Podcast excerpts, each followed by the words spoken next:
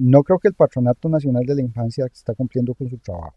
Se pueden ver alianzas entre esos noticieros y ciertos partidos políticos.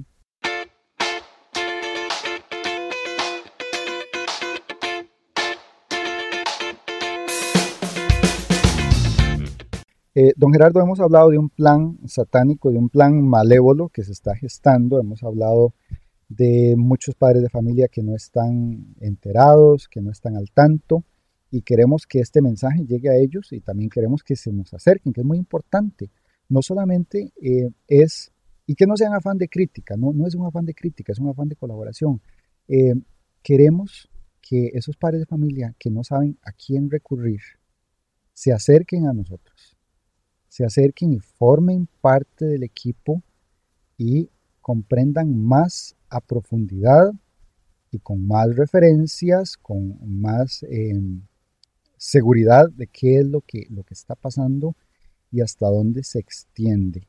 Entonces, si hay padres de familia que nos están viendo y sienten esa inquietud, por favor que nos contacten eh, por, por, nuestras redes, que son las redes de Ciudadanos del Cielo, un producto del Grupo de Ciudadanos del Cielo es este programa sin protocolos y, queremos formar equipo, queremos escuchar lo que ellos nos, nos tienen que decir y los aportes que quieran darnos. Eh, aportes me refiero a ayudarnos en redes sociales y compartir este mensaje de, cualquier manera. Entonces, em, siguiendo con el asunto que veníamos planteando, existe un plan de organizaciones internacionales. Mucha gente no quiere pensar eh, en esto porque es más bonito pensar que, por ejemplo, eh, organismos que se, eh, iniciaron en los años 50 por el bien de la humanidad, es muy bonito pensar que, que eso es así y que todo está muy bien. Sin embargo, hay que tener en cuenta la ética y la moral de la humanidad es como una llamita al viento que tiende a apagarse y tiende a cambiar dependiendo de cómo sopla el viento. Entonces, lo que estas organizaciones internacionales entiendan como lo mejor para la humanidad es algo en lo que yo ya personalmente no confío. Para ellos lo mejor, lo bueno y lo adecuado ya está sumamente alejado de nuestros principios cristianos. ¿Qué piensa usted?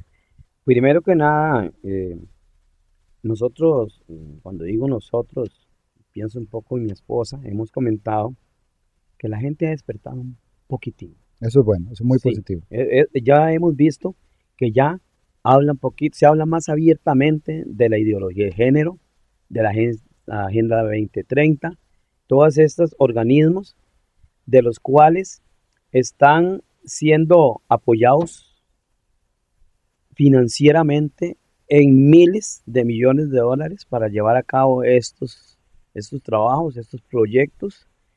Y, y, pero poco a poco, nosotros sin, sin apoyos económicos, eh, eh, digo nosotros, algunas de las personas como Agustín Laje y, otros que están trabajando más fuerte en eso y, y, y esto, ciudadanos del cielo y, sin protocolos, tratando de difundir estas cosas, poco a poco la gente ha ido entendiendo que esto no es eh, eh, mentira, que esto no es alguien lo está inventando y han ido cayendo un poquito, ya, ya han ido hablando más del asunto.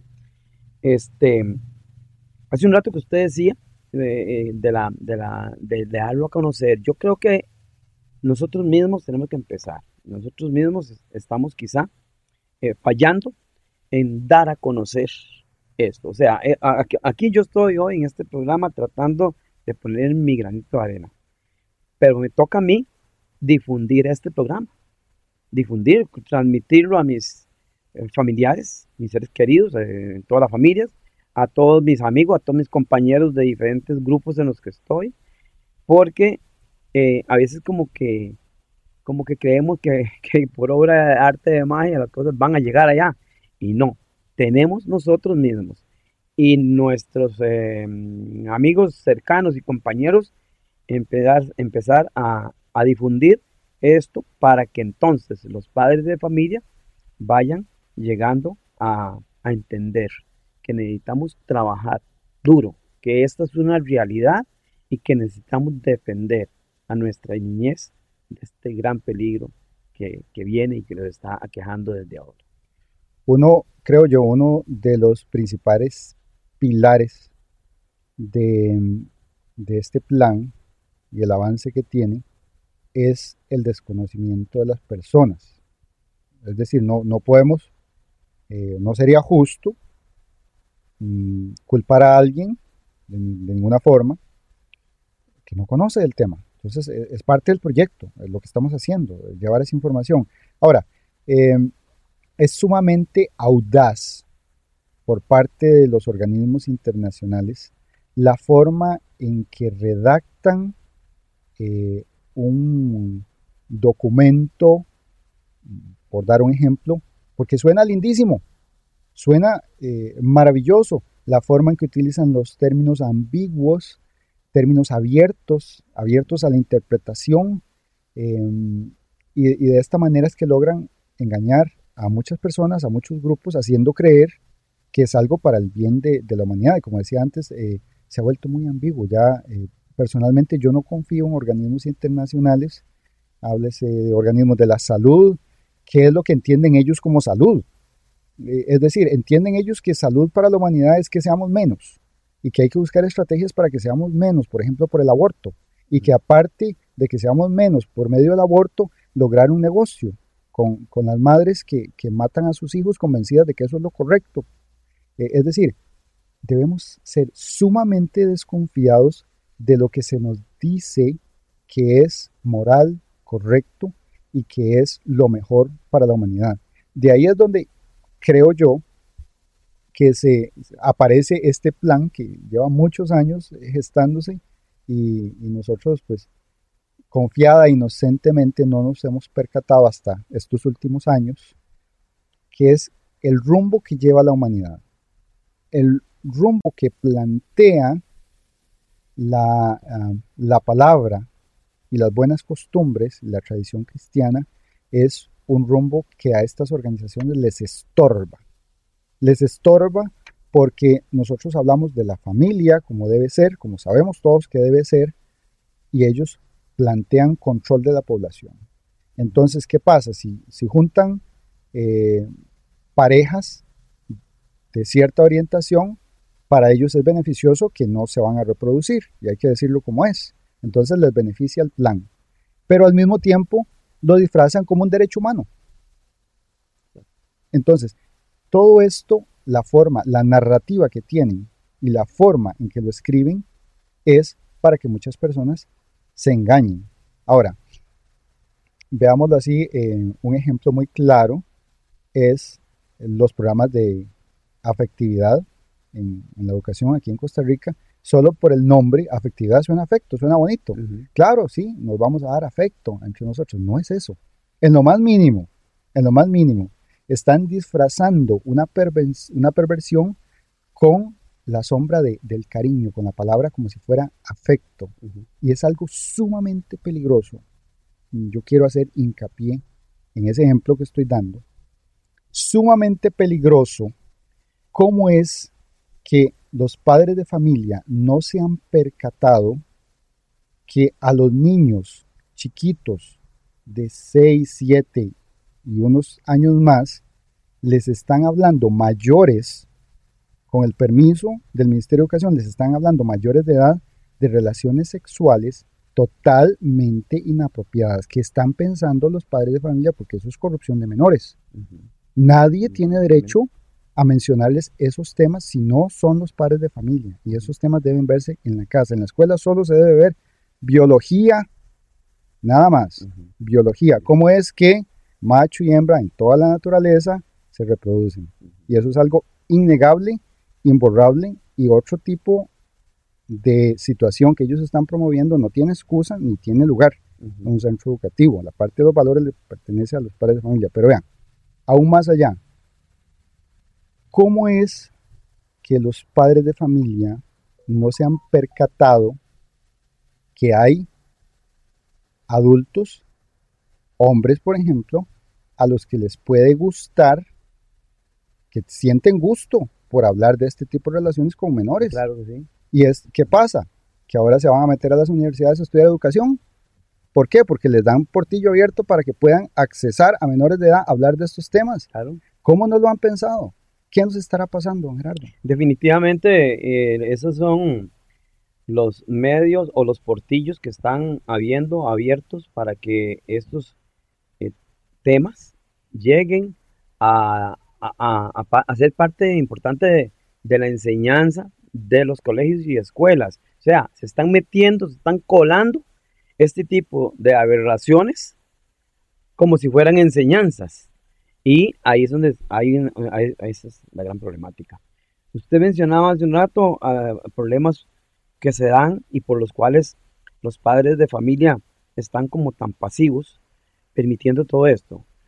Hay una cosa que es, es también una gran cosa que hay que mencionarla en estos programas y es las minorías se manifiestan y las mayorías calladas. Las mayorías aceptando. Y ese es uno de los más grandes problemas, porque si no se manifiesta las mayorías y no nos concientizamos del mal que está entrando allí, entonces se están logrando lo que las minorías están metiendo. Es eh, muy importante lo que pueden hacer los padres de familia que son abogados. Eso es esencial. En este país existen abogados por la vida, existen doctores por la vida y una serie de políticos que también están a favor de la vida. Y cuando digo vida, me refiero a la vida desde la concepción hasta que termina por un medio natural o por circunstancias de la vida misma. No es provocada.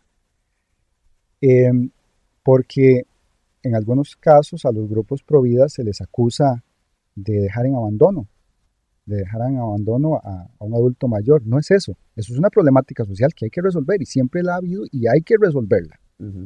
Pero no podemos acusar a un grupo pro vida de, como lo dicen otros grupos, promover que nazcan y luego no cuidarlos. Eso es una situación social a nivel país. Todos debemos colaborar y para eso necesitamos un gobierno justo e instituciones que velen por eso porque para eso pagamos impuestos. Así que es un trabajo de todos.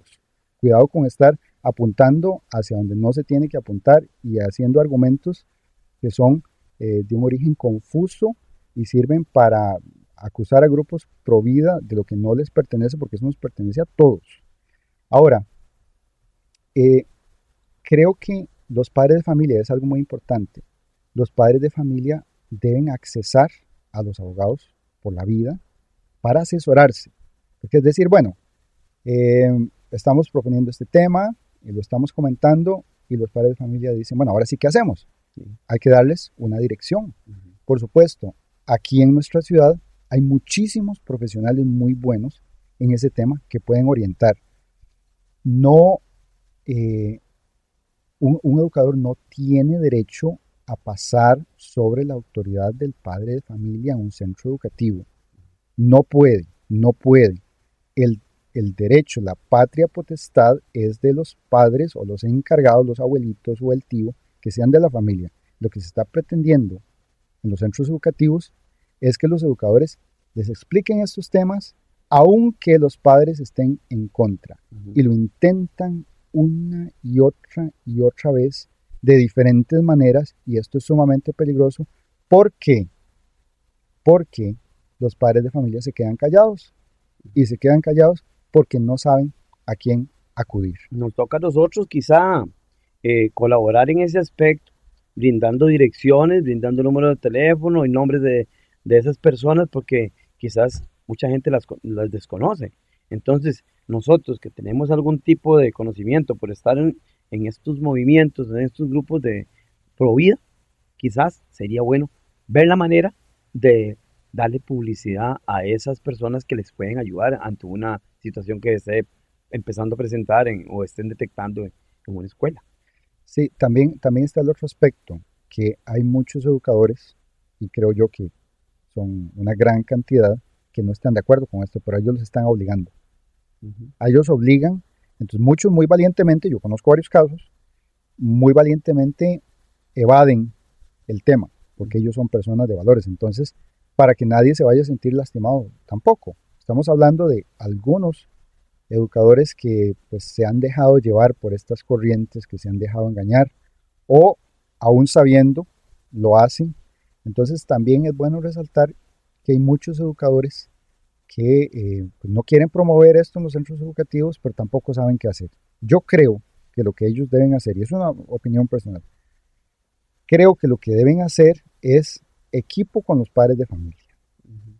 Hablar de manera eh, privada, comentar el tema y hacer equipo con los padres de familia, porque al menos en nuestra región yo creo que es una gran mayoría que está en desacuerdo con, con esta serie de barbaridades que son en algunos años atrás, algunos años atrás, esto era impensable. ¿En qué momento llegamos hasta aquí? ¿Qué nos pasó? Que lo, que lo permitimos. Permitimos. Entonces... Em, Hola, mi nombre es Lisa. Yo sufría de ansiedad, cansancio mental, desmotivación y estrés laboral, entre otros. Quisiera contarles cómo superé esas sensaciones y encontré fortaleza para seguir adelante. Mi ambiente laboral es pesado. Paso muchas horas frente a una computadora y a veces hay picos de estrés muy altos. Hasta hace unos meses había perdido el entusiasmo por actividades fuera del trabajo y por buscar nuevos objetivos. Solo quería ir a casa a dormir. Sentía que mi vida estaba desmoronándose y que nadie me entendía. Todo era gris. Mi jefe me comentó que sentía lo mismo hasta que visitó un lugar muy exclusivo y poco conocido, unas cabañas en medio del bosque nuboso, sin contaminación sónica ni lumínica. En este ambiente, con lo más básico para la estadía, alejada de redes sociales y tecnología, viví una serie de rutinas físicas y reflexiones con mucho sentido. Con la guía de un experto en masoterapia con experiencia en el área de motivación, comprendí conceptos básicos que me permitieron retomar el rumbo de mi vida. Sentí que un peso se levantó de mis hombros. Me gustaría que más personas experimenten lo mismo.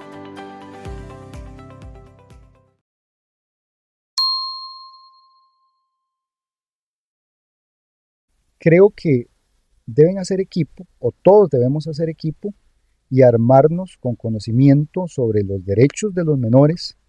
Y em, hablando de eso, también quisiera resaltar que no creo que el Patronato Nacional de la Infancia está cumpliendo con su trabajo. El Patronato Nacional de la Infancia debe velar por la salud y el bienestar en todo sentido de los menores de edad. Y en este caso, ¿dónde está? No aparece por ningún lado cuando los padres de familia no saben qué hacer, cuando se ven acosados por estas ideologías, cuando les empujan estos términos, estas eh, eh, frases, estas maneras inadecuadas, antibiológicas, eh, el, el, PANI tiene que estar ahí defendiendo, pero brilla por su ausencia. Qué extraño. Sí, exactamente. Es que todos, todos se han convertido en en personas y en instituciones muy pasivas que creemos como que no, que no hay, que, va bien o, que no, que no, no preocuparnos, no complicarnos y entonces se va metiendo el cáncer, se va metiendo, va, entrando cada vez más y van eh, teniendo eh, esos logros porque ahí están las personas, el mal trabajando, como decíamos hace un rato, el mal que está organizado y al bien le cuesta organizarse y, trabajar en estos, en estos campos. Hay otro aspecto importante que es eh, los partidos políticos.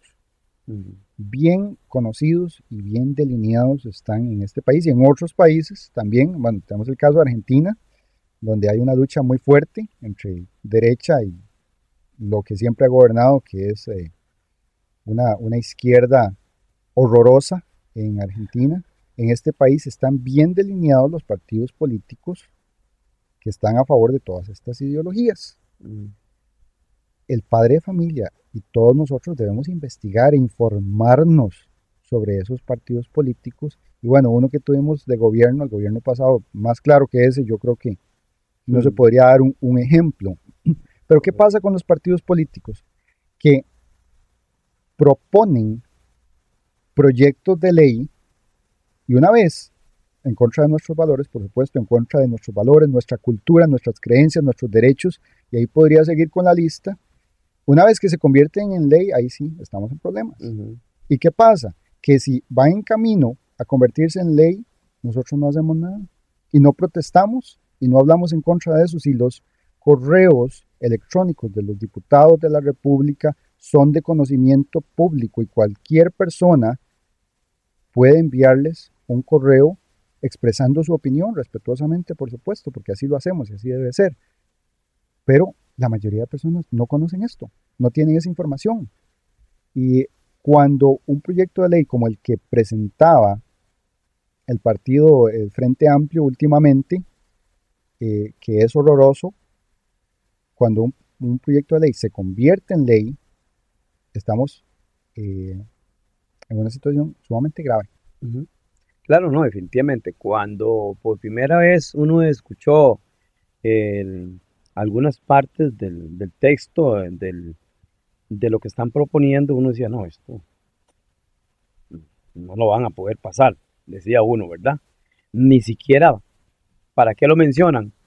Sin embargo, ya ocurrió lo que tenía que hacer de primero, mencionarlo. Ya llegó al, a, caer al conocimiento de que había un proyecto de ley con tales y tales aberraciones y situaciones que a uno le parecían que jamás. O sea, ya abrieron camino ahí, ya, hicieron una herida. Exactamente, ya hicieron el primer contacto. De ahí viene el proceso de cada vez ir convenciendo más y más eh, personas que, que no están en nada, no, no, se, tienen criterio, no tienen criterio, no se forman, no estudian y a veces con las buenas palabras que les meten allí, eh, palabras que confunden, creen que son cosas buenas. Hay eh, otro tema que, bueno, lo, lo, tratamos en algunos de los programas anteriores, que es la influencia que tienen los medios de comunicación. Aquí en Costa Rica hay dos canales de televisión mayoritarios, hay muchos, pero hay dos mayoritarios y todo el mundo sabe cuáles son, que nosotros debemos estar muy alerta a qué es lo que promueven en las noticias de acuerdo a los intereses. Un medio de comunicación debe ser neutral. Una persona que está presentando las noticias no debe opinar. Y muchas veces hemos visto en estos canales donde la persona detiene lo que está haciendo, la persona que está presentando es un presentador que debe justamente presentar la noticia de una manera neutral de acuerdo a lo que ocurrió, no de acuerdo a sus opiniones. Y vemos cómo detienen lo que están diciendo para expresar una opinión de ellos personal a todo el país. Y eso no debe ser así. Las personas que ven esto inmediatamente tienen que apagar el televisor, porque esas eh, opiniones personales, de acuerdo a lo que ellos les parece, van calando en la población y, lastimosamente la población pues eh, más, más humilde, más, más inocente, eh, población de campo, que tal vez no se preocupa tanto por estos temas, a ellos les empiezan a hacer daño, les empiezan a hacer un daño intelectual y eventualmente espiritual con, esa, con ese poder inmenso que es llegar a todos los hogares que enciendan el televisor en ese canal. Entonces, también debemos ser muy críticos de lo que estamos viendo en esos canales de televisión y saber cuando una persona está opinando, está dando un noticiero, está opinando y dando un punto de vista personal que no debe ser así, y cuando está queriendo que la población mire hacia cierto ángulo, cuando está queriendo eh, volver a la población hacia cierto partido político, hacia cierta opinión también eh, masiva y, podemos ver alianzas. Si uno, si uno sabe leer entre líneas, se pueden ver alianzas entre esos noticieros y ciertos partidos políticos. Siempre se pueden notar, pero hay que ser sumamente astutos y eso es una responsabilidad nuestra que debemos ejercitar todo el tiempo, la astucia, la inteligencia, la capacidad para ser críticos de lo que estamos viendo y hacia dónde nos llevan esos medios de comunicación. Y que tenemos que recordar nosotros lo que yo dije hace un rato. Aquí se mueven millones de dólares. Entonces, cuando un medio de comunicación que pronto e, era estaba abajo y de pronto va subiendo, posiblemente debe estar recibiendo sus buenos eh, pagos para ir metiendo la este, información que le conviene a esos organismos eh, eh, dar a conocer. Y también le llama a uno la atención, y yo no sé cómo, no, no todo el mundo ve eso, ¿verdad? Uno, pues no es tan estudiado ni tan... Y uno se pone a ver que en todos los países es igual.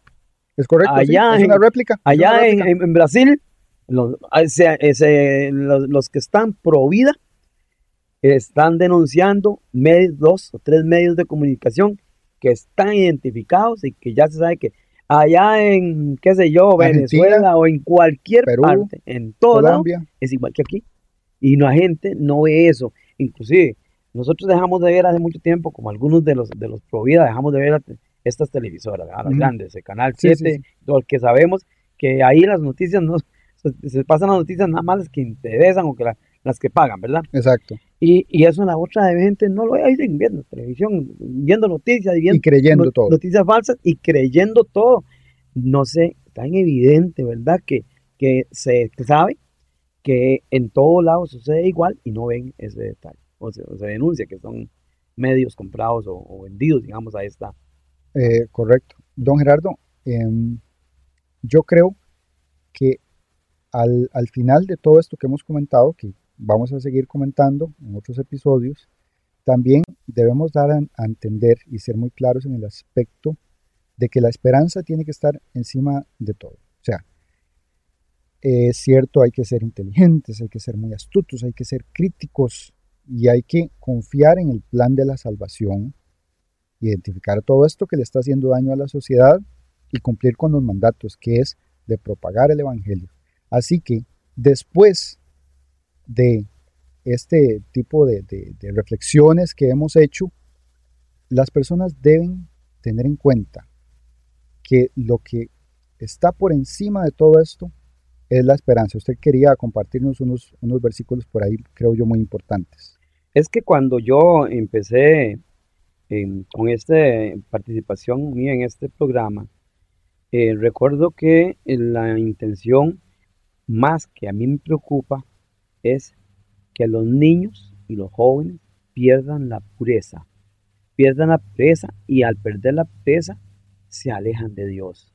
El pecado entra a través de estas, em, de estas enseñanzas que nos llegan de estos grupos em, globalizados o de todo, de, toda, de todo el mundo, ¿verdad?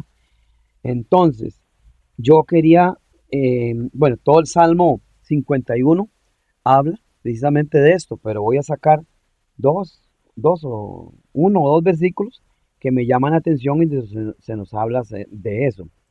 Dice el versículo 12 del, del, capítulo, perdón, sí, el capítulo 51 del Salmos. Crea en mí, oh Dios, un corazón puro. Renueva en mi interior un espíritu firme. No me arrojes lejos de, tu, lejos de tu presencia, ni me quites tu Santo Espíritu. Devuélveme la alegría de tu salvación, afiánzame con tu Espíritu generoso. Ahí hay el 12, el 13 y el 14, pero si ustedes en sus casas quieren y pueden leer, léanse ese Salmo 51 y verán las cosas que si nosotros actuamos de acuerdo a la enseñanza que nos da el Divino Maestro y las Sagradas Escrituras, de una vez le cerraríamos el paso a todas estas aberraciones que nos están llegando por, por estos medios y para la niñez y para la juventud. Así es, don Gerardo. Eh, creo que vamos a, continuar con estos temas que son sumamente importantes. Solamente termino con la reflexión. Eh, una vez más para los padres de familia, que nos contacten, que por favor compartan este video y que se den cuenta que queremos hacer equipo con ellos y queremos eh, no otra cosa que el bienestar y proteger la pureza de los niños y de toda la población cristiana que quiere escuchar y le presta atención a la palabra del Salvador. Así que así terminamos. Muchas gracias y nos veremos en la próxima.